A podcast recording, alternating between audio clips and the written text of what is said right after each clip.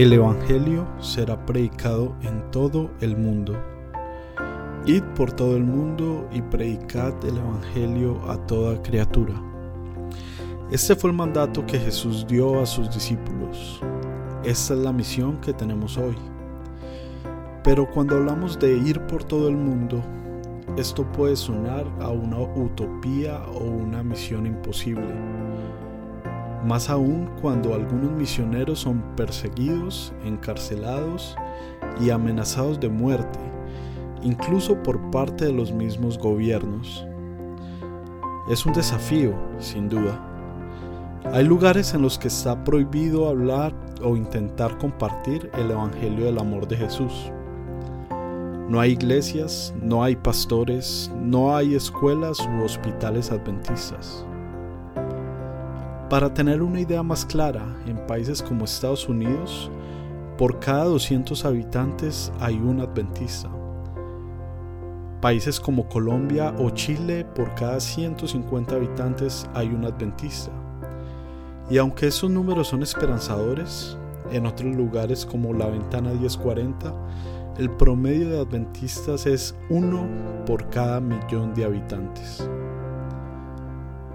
Esos números son un poco preocupantes, pero Dios está levantando grupos de personas que no tienen miedo a las consecuencias, no tienen miedo a dejar su zona de confort, dejar su comodidad y están dispuestos incluso a morir por cumplir la misión en cualquier parte del mundo.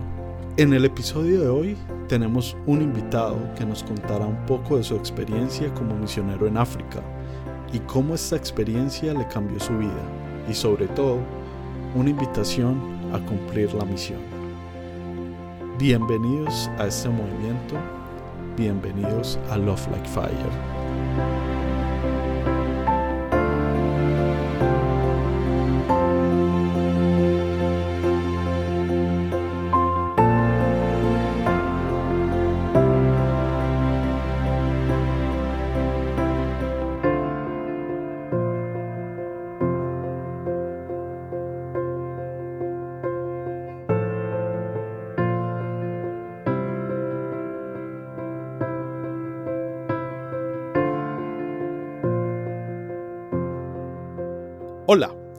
Bienvenidos a un nuevo episodio de Love Like Fire. El día de hoy tenemos un invitado muy especial, Julián Marín, con una experiencia de vida muy interesante. Pero voy a dejar que él se presente. Hola Julián, ¿cómo estás? Hola, bien, mucho gusto, muy bien, ¿y tú? Muy bien, muy bien. Cuéntanos, ¿quién es Julián? Bueno, yo nací en Medellín, en Colombia. Soy hijo de padres adventistas eh, allí me crié, estudié administración de empresas en la Universidad Adventista de Colombia. También hice una maestría en dirección de proyectos tecnológicos, pero siempre me ha gustado dedicarme a la programación, al desarrollo de software. Y ya pues entre otras cosas que me gustan, me gusta la parte de la misión, me gusta mucho el deporte, leo mucho sobre psicología, me gusta la música, de hecho tengo un proyecto musical y también, pues, como ya mencioné, el desarrollo de software. Entonces, eso es más o menos lo que soy yo. Súper, súper. Y la razón de la invitación de, de, que grabáramos este programa es porque Julián estuvo como misionero en Sierra Leona. Esto queda en África. Eh, es un país de África Occidental, eh, el cual tiene la particularidad de ser uno de los países más pobres del mundo, ¿verdad? En los años 90 vivió una guerra civil, tengo entendido que fue un poco larga, algo más de 10 años, y también es un país que ha sufrido eh, algunas epidemias, como lo fue la epidemia del ébola en el año 2014. Julián, cuéntanos, eh, ¿Por qué decidiste ser misionero en África? ¿Por qué Sierra Leona? Cuéntanos un poquito acerca de esto.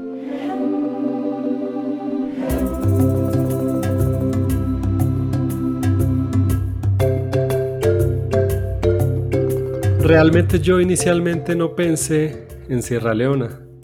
Nunca había escuchado algo de Sierra Leona. De pronto por allí se hizo una película, pero no había escuchado de Sierra Leona como tal. Yo quería estudiar inglés, me fui a estudiar inglés a Trinidad y Tobago y cuando terminé, yo quería como ofrenda a Dios hacer un año de voluntariado adventista. Entonces empecé a buscar opciones, empecé a mirar quería buscar un lugar donde se hablara inglés. Apliqué para ir a Londres. el proceso se dio normal, pero hasta cierto punto no me llamaron y, eso se quedó así. Entonces yo empecé como a pensar, ve, ¿qué habrá pasado? Después de un tiempo ocurrió lo del Brexit, que la Unión Europea con esto de Gran Bretaña, que ya se iban a separar de esos países, y eso se armó un revuelto y esa aplicación justo se canceló un día antes de que venciera. Entonces ya definitivamente me llegó un mensaje, me dijo que yo ya no podía ir a ese lugar. Entonces yo, pero ¿qué pasó aquí? Dios, yo quería hacer tu obra.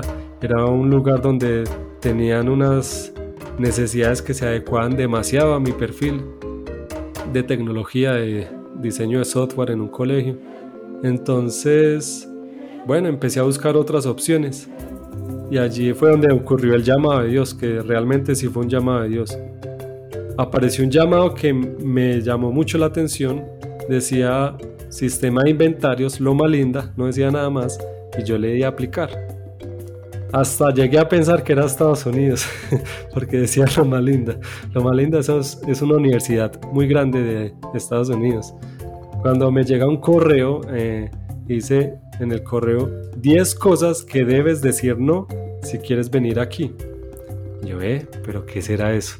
Entonces decía la primera, no me da miedo de las serpientes, de los cangrejos, de un poco de animales. Y yo, bueno, ¿será que es una zona costera de Estados Unidos o una zona tropical? No sé. Yo, bueno, listo, no, no, no me da miedo afortunadamente. Después decía, si veo un niño morir prácticamente en mis brazos, no voy a eh, volverme loco, no me voy a sentir demasiado mal. Y yo pero eso ya está muy raro. Eh, y un poco de preguntas así extrañas a la final como quien dice usted tiene que ser demasiado flexible, va a estar en un lugar terrible, va a ser todo muy diferente a como usted está acostumbrado. Y después abrió otro documento que decía, ¿qué debes tener en cuenta para venir a Sierra Leona?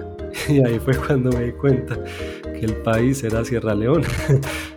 Pero entonces lo más gracioso es que en el proceso que yo tuve con el otro llamado, que duró varios meses esperando, y no, no pude lograr nada. Con este correo electrónico, desde el día en que yo le di a aplicar, en menos de un mes ya estaba en Sierra Leona. Así que definitivamente fue un llamado de Dios. Wow, sí, Dios, Dios sabe cómo hace sus cosas y, me parece muy, muy interesante y, un poco, eh, lo vemos un poco cómico, eh, esto, eh, esta manera, pero Dios sabe cómo hace sus cosas. Y bueno, ¿y cuál era tu misión allí en Sierra Leona? ¿Qué tenías que hacer en este país? Bueno, el llamado, como ya mencioné, decía de un sistema de inventarios. Entonces, el objetivo principal era ir allí, organizar la parte de inventarios de un hospital, que es un hospital adventista, que queda en Waterloo, una ciudad de Sierra Leona, África Occidental, como ya mencionaste. Y era organizar esa parte de inventarios porque la medicina y todos los elementos que tenía en el hospital no están en un sistema de información. Entonces había mucho desorden en ese sentido. Entonces yo llegué, empecé a trabajar, había mucho desorden como en, unos lugares, unos almacenes donde guardaban todos los elementos del hospital. Entonces, incluso al principio yo era moviendo cajas, mucho trabajo físico. Y eh, aproximadamente al mes, yo llegué en octubre de 2016. Al poco tiempo de estar allí, ocurrió grandes problemas en el área financiera. La que está encargada de esa área tuvo unos inconvenientes. Los reportes estaban todos eh, difíciles de entender o tal vez con datos incompletos. Había muchas deudas, todo estaba terrible. Entonces allí fue donde me indicaron que me querían en el cargo del director financiero. Algunas personas van a decir, uy, pero qué gran bendición. En una posición que es tan importante, que, que usted es administrador de empresas, es una oportunidad para su hoja de vida, o de pronto pues va a coger mucha experiencia ahí. Pero, Kevin, yo no puedo dormir como por tres días, porque habían deudas, muchas deudas en el hospital. Los salarios se habían demorado ese diciembre, creo que pagaron como el 16 de diciembre, el salario de noviembre. Entonces ya había un, retraso en el ya iba a coger eh, ese cargo con un retraso en el salario. Habían muchos problemas que hasta de pronto el hospital podía cerrarse. Entonces, una persona nueva, digamos que el peor escenario, el hospital se cierra, se quiebra el hospital financieramente y ya no se puede operar.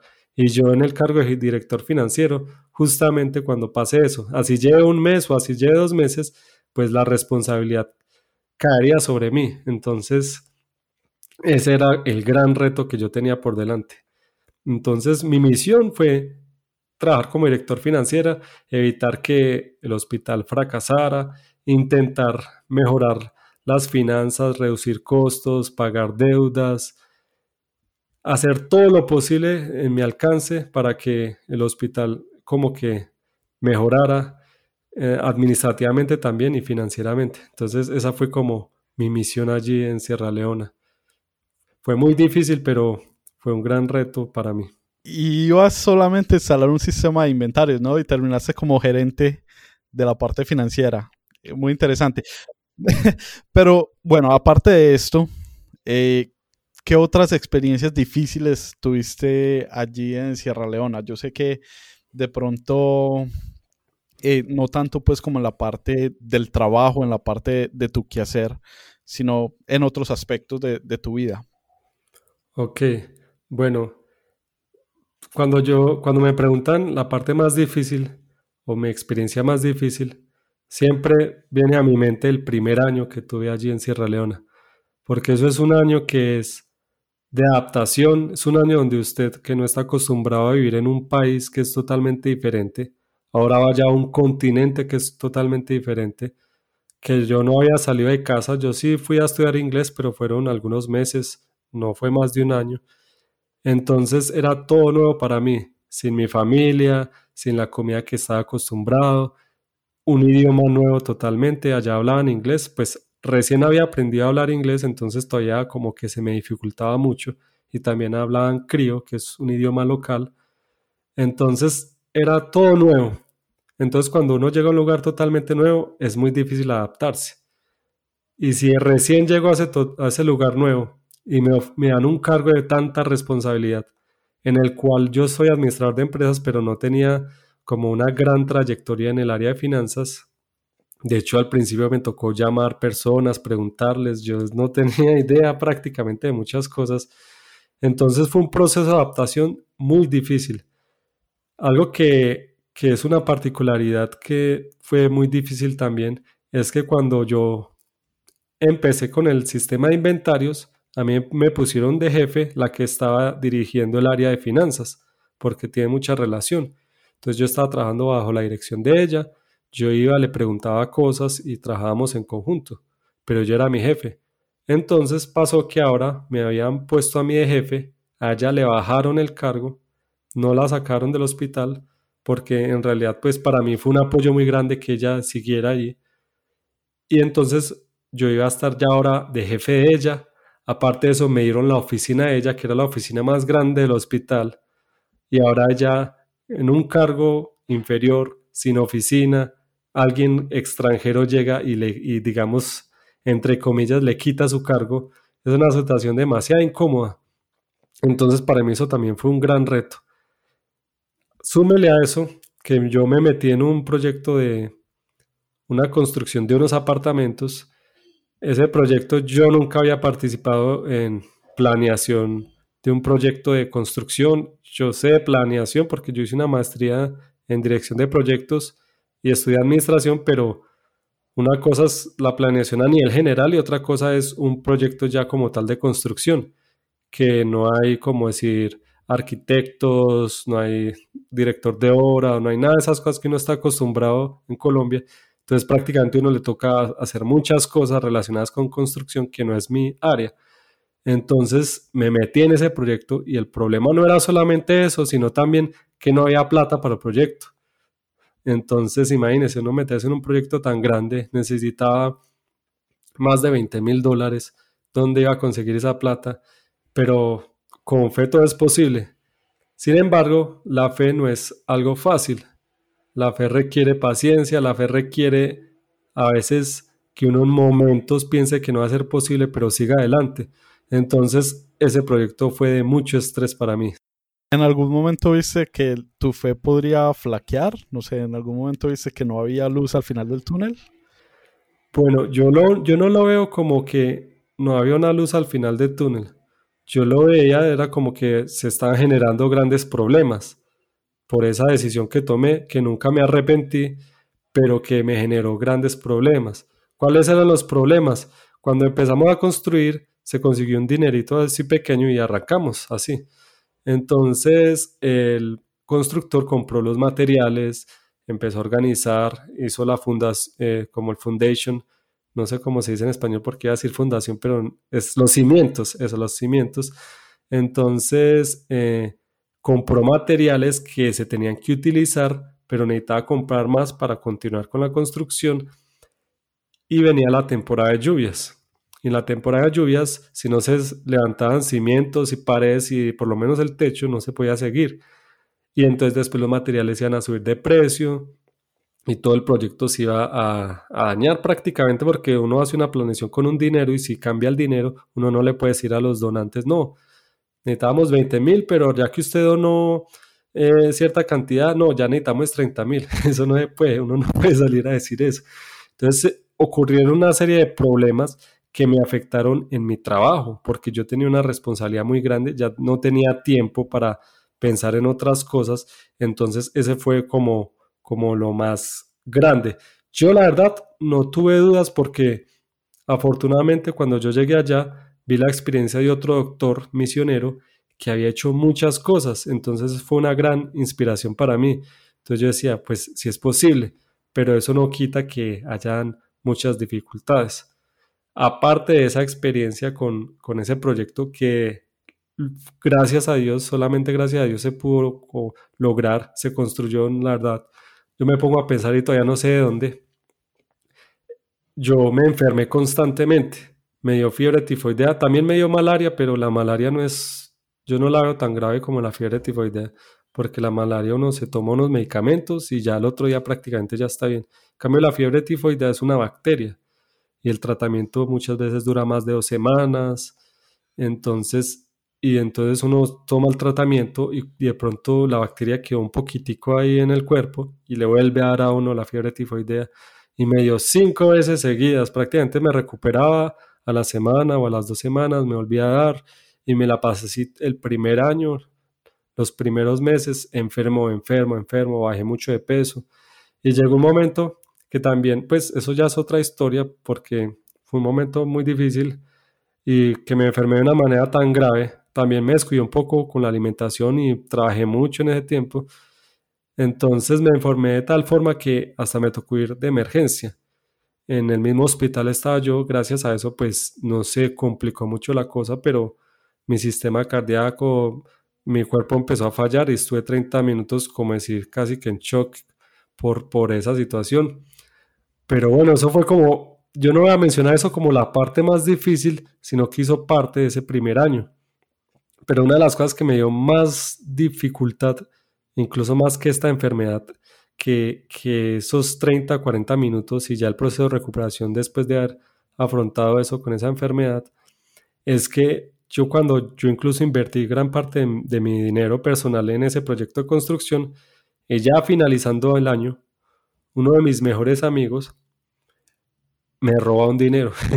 yo tenía el dinero muy contado para finalizar el año. Imagínese usted viviendo solo, usted se cocina, usted tiene su, dinero. Eh, enviar dinero de Colombia a Sierra Leona, pues es posible, pero ya faltan unos cuantos días. Entonces, si yo decía, no, envíenme dinero y me llega y después ya el vuelo no alcanza a llegar el dinero porque eso tiene unos días hábiles en que se refleja el dinero. Entonces yo quedé como una situación de que estaba sin dinero, pero si pedían que me ayudaran desde Colombia, eh, no sabía si iba a alcanzar a llegar y pues uno no, la comida no, no espera, ¿cierto? Me tocó vender por ahí una tablet, bueno, me tocó mirar qué hacer. Gracias a Dios muy contadito logré pues subsistir, pero fue una experiencia que no estaba acostumbrado y súmeles todo ese estrés que ya venía acumulando del trabajo, del proyecto, de las enfermedades, pues fue un año muy difícil para mí. Eso fue lo más difícil que afronté en mi vida.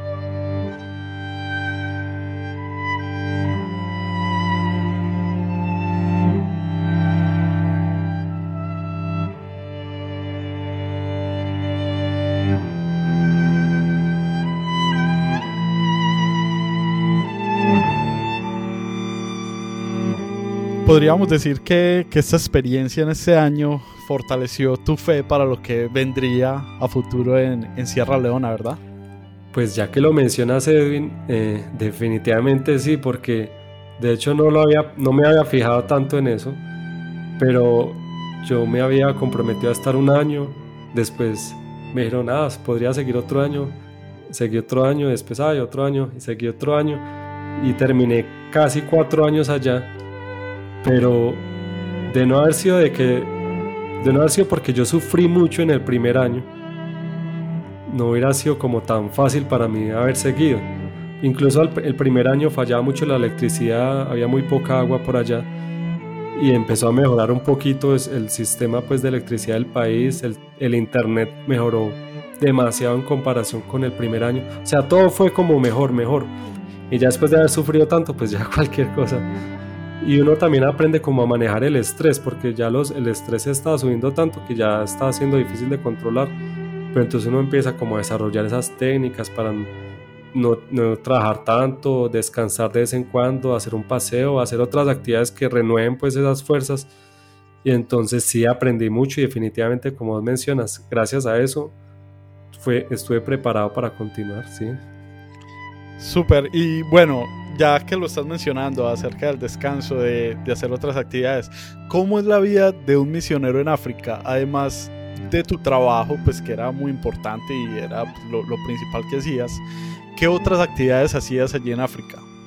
Bueno, pues como yo mencioné, al principio yo vivía solo en un apartamento dentro del hospital. Eso era una facilidad porque en esa zona a veces no había luz o algunas casas no tenían ni siquiera un sistema eléctrico. Allá no había sistema de acueducto. Todas las personas, uno veía los niños que, iban tempranito en la mañana a recoger agua y se ponían unos baldes de agua en la cabeza y llegaban a las casas. Y así, entonces, em, pues yo vivía solo, entonces yo necesitaba hacer actividades como para no estresarme tanto, porque imagínense uno trabajar todo el día y llegar a la casa con todo ese estrés y quedarse como solo sin hacer nada. Entonces uno debía realizar otras cosas y aparte de eso, recuerden que yo estuve casi cuatro años, entonces el primer año uno lo ve como quien dice voy aquí de paso, pero ya después del segundo año uno ya prácticamente se mentaliza que, que esa es la vida de uno, que ahí uno está viviendo. Entonces yo empecé a salir, en la iglesia conocí muchas personas de diferentes lugares, yo estuve mucho en los coros de las iglesias, estuve también de pianista eh, en varias iglesias, en mi iglesia local, en la iglesia, se construyó una iglesia en el interior del hospital, otro de los proyectos que fueron grandes que lo lideró un doctor. Entonces, muy, muy dedicado a la música, también tuve la oportunidad de participar en, en otros grupos musicales, un grupo internacional que se llamaba Freetown International Singers, que era un, un grupo diferentes cantantes del mundo y participamos en, en conciertos, íbamos a eventos importantes. Tuve la oportunidad de cantar para el presidente. En el consulado de Gran Bretaña también cantamos para un programa navideño.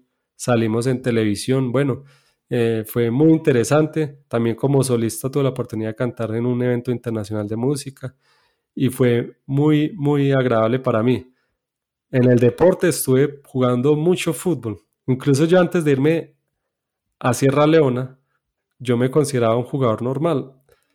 Y ahora que regresé de Sierra Leona, yo creo que mejoré un poco porque yo entrenaba prácticamente todos los días, empecé a, participar en un equipo de fútbol, alcancé a entrenar en un equipo de segunda división y entonces fue, yo prácticamente salía del trabajo a entrenar porque allá se ocultaba el sol a las 7 de la noche. Entonces después de las cinco y media más o menos que cerraba, pues que salía la parte administrativa, yo salía a entrenar fútbol o tipo seis a veces y entonces pude viajar a varios lugares de allá de Sierra Leona con equipos de fútbol, me invitaban. Yo prácticamente tenía varios equipos en los cuales yo podía entrenar si quisiera un día entrenar en un equipo, otro día en otro equipo. Y yo disfrutaba mucho de eso.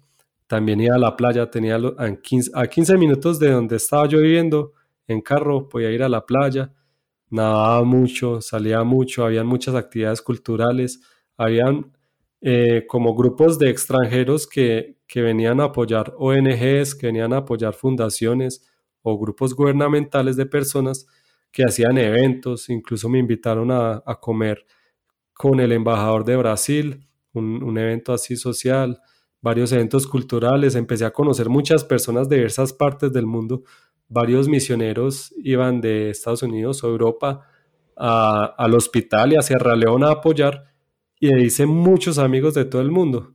Entonces, para mí eso fue una experiencia que yo estaba viviendo algo que me gustaba, hacía deporte, música, trabajaba arduamente, eso sí, pero también disfruté mucho. Entonces fue una experiencia que me cambió la vida y que disfruté al máximo.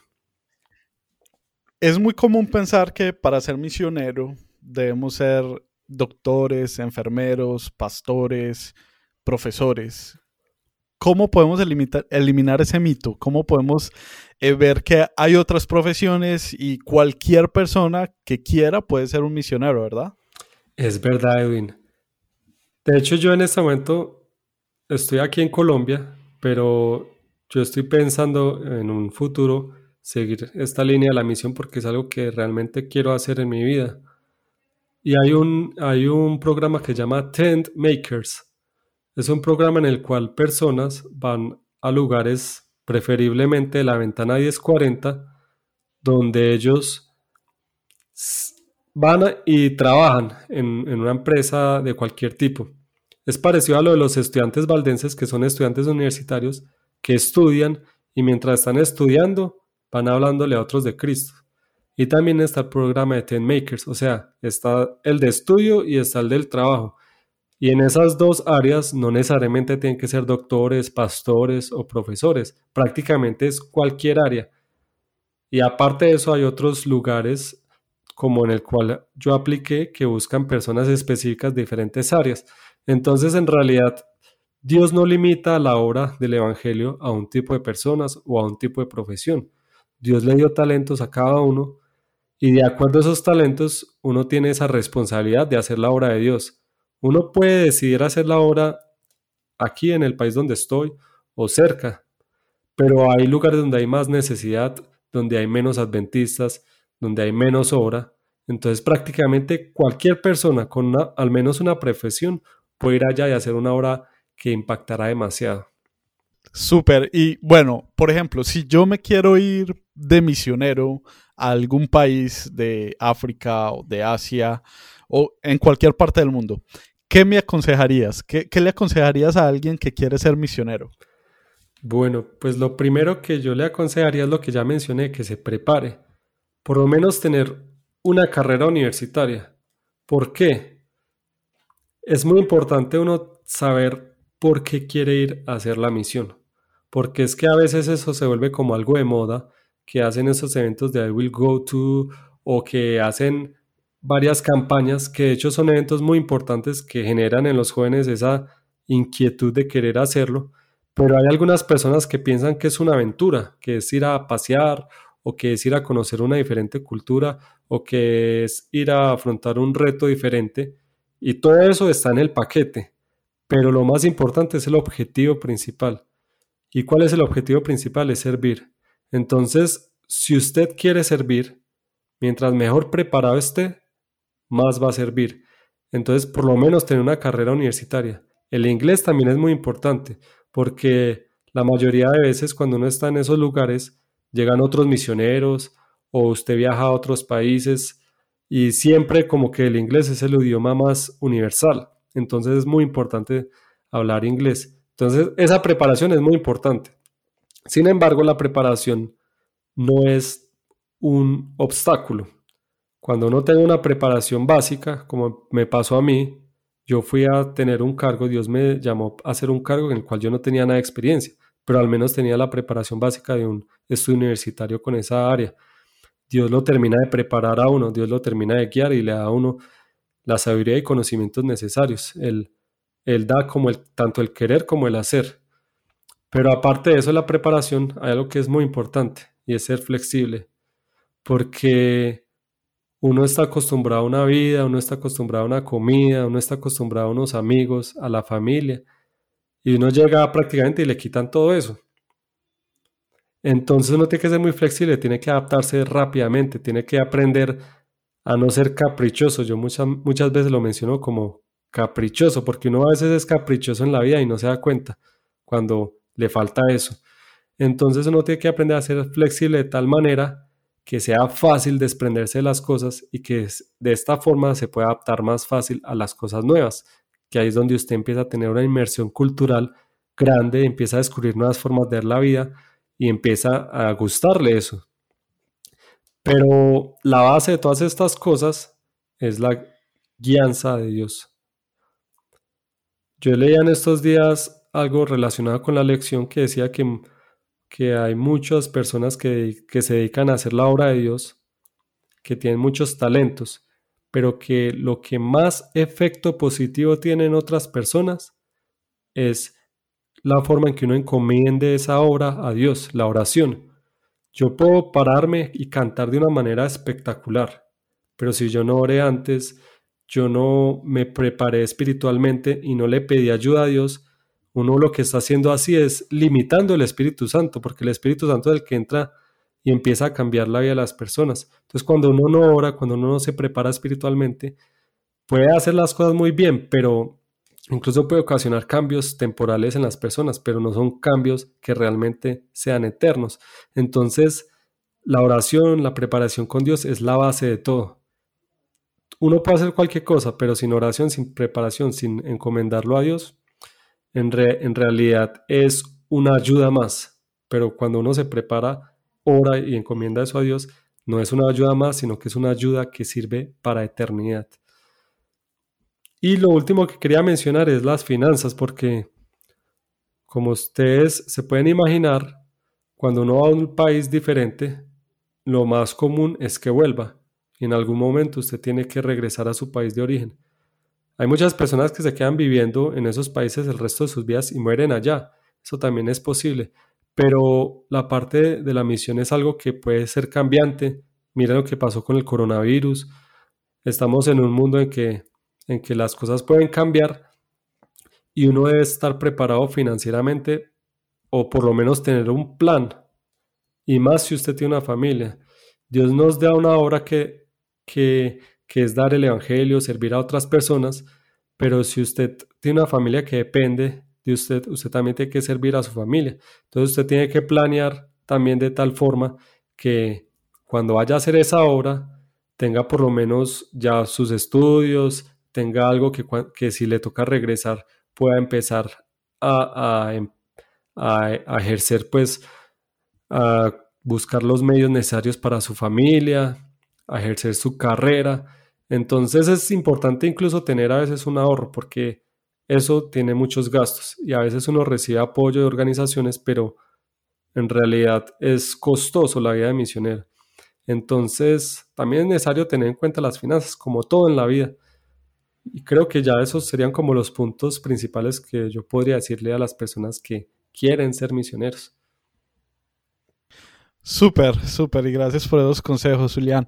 Eh, ya vamos terminando y quería saber si eh, para mí eso, eh, eso que nos cuentas es una experiencia pues que, te cambió la vida completamente. ¿Cómo es la perspectiva del mundo ahora? Estuviste en un país que es supremamente pobre, eh, con muchas necesidades. ¿Cómo, es tu, mentalidad ahora que, que ya no estás en ese país?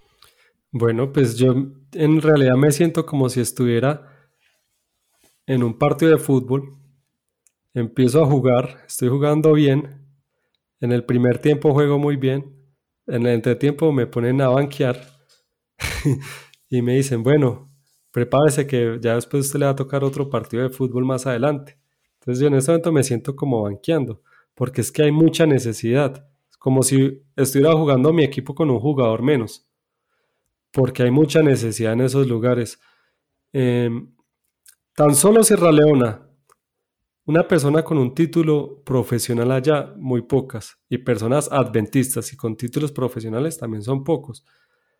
En los países de la ventana Dios 40, prácticamente cuando el 2% de la población es cristiana, el resto son musulmanes o de otras denominaciones, la necesidad es muy grande. Y nosotros sabemos que mientras más rápido se predique el Evangelio, más rápido va a venir Jesús y esa es nuestra misión. Entonces, yo creo que sí es importante hacer la misión. Y no solamente importante hacerla en nuestros países de origen, sino pensar y en realidad como hacer ese proyecto de vida, decir, bueno, yo quiero servirle a Dios, yo tengo estas cualidades, yo puedo ser flexible, tengo preparación o me voy a preparar y creo que puedo lograrlo. Entonces, si usted puede hacerlo, ¿por qué no hacerlo si Dios lo necesita? Entonces, esa es la invitación que yo tengo para las personas que pronto estén escuchando y como que se sientan animadas con esta experiencia. Que Dios realmente te está llamando. Dios te ha dado unos talentos. Dios te ha dado una forma en la cual tú puedes vivir en otro lugar. Entonces pone esos talentos al servicio de Dios. Y no solamente cambiará tu vida, sino que lo más importante, vas a cambiar la vida de otras personas. Y eso es lo que yo siento ahora como que me falta, como que aquí yo puedo apoyar a otras personas, cambiar a personas, pero allá el impacto es mucho mayor, porque la necesidad es mucha mayor.